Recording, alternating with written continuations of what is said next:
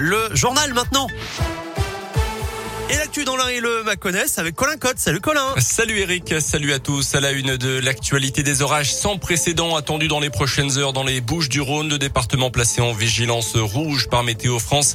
Euh, comme pour le Var d'ailleurs, les autorités appellent les parents à venir chercher leurs enfants à l'école à midi et à rester leur domicile jusqu'à demain. Les liaisons ferroviaires sont également interrompues dans, euh, à partir de midi.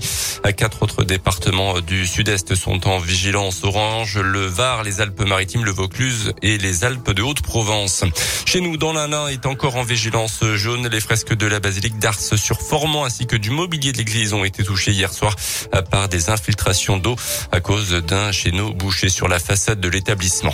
Cet été, les touristes ont été au rendez-vous en Saône-et-Loire. C'est ce qui ressort en tout cas du bilan de la saison estivale que vient de présenter l'agence de développement touristique du département. 80% des professionnels du tourisme sont satisfaits de leur saison avec des hébergements qui ont fait le plein, notamment les chambres d'hôtes et les gîtes. L'hôtellerie a bien fonctionné également. En revanche, c'était un peu plus dur pour les campings, évidemment à cause de la météo.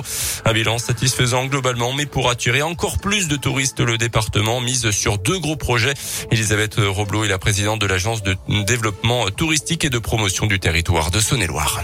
On a bien sûr euh, en ligne de mire notre euh, parc historique et de spectacle qui devrait voir le jour en 2024, le parc Éclat à Tournu. Et ça, c'est un très gros projet euh, qui va permettre de, faire connaître la Saône-et-Loire. Et puis, nous allons mettre en place d'ici l'été prochain un label 100% Saône-et-Loire. Autrement dit, mettre en avant tous les producteurs qui font du 100% Saône-et-Loire, que ce soit au niveau de l'artisanat, que ce soit industriel, que ce soit alimentaire. Parce qu'en fait, on se rend compte que les, les touristes, d'une manière générale, recherchent l'authenticité, recherchent les bonnes choses. Ils ont envie de se faire plaisir, tout simplement. Et je crois qu'on a, on a plein de choses à leur offrir et on, on va le faire savoir, en tout cas.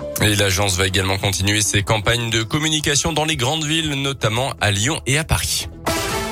Dans l'actu également, les visages de retour dans les écoles de Saône-et-Loire. Ce matin, le département fait partie des 47 territoires où le port du masque à l'école pour les enfants n'est désormais plus obligatoire. Ces 47 départements sont en dessous du seuil des 50 cas de Covid pour 100 000 habitants depuis au moins 5 jours. L'un est encore un petit peu au-dessus. Notez qu'un protocole va être testé dans 10 départements dans le Rhône. En cas de test positif d'un élève au primaire, la classe ne sera pas automatiquement fermée.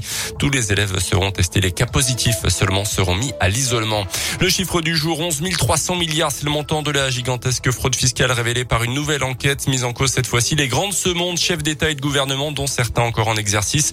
La chanteuse Shakira notamment ou encore l'ex-patron du FMI, le français Dominique Strauss-Kahn, tous suspectés d'avoir placé leurs sous dans des sociétés offshore pour échapper à l'impôt. Les sports pour terminer avec la fin de la neuvième journée de Ligue 1 partout. Dans le derby entre Lyon et Saint-Etienne, même score pour Clermont à Lorient. Place à la trêve internationale, les Bleus affrontent jeudi la Belgique en demi-finale de la Ligue des Nations.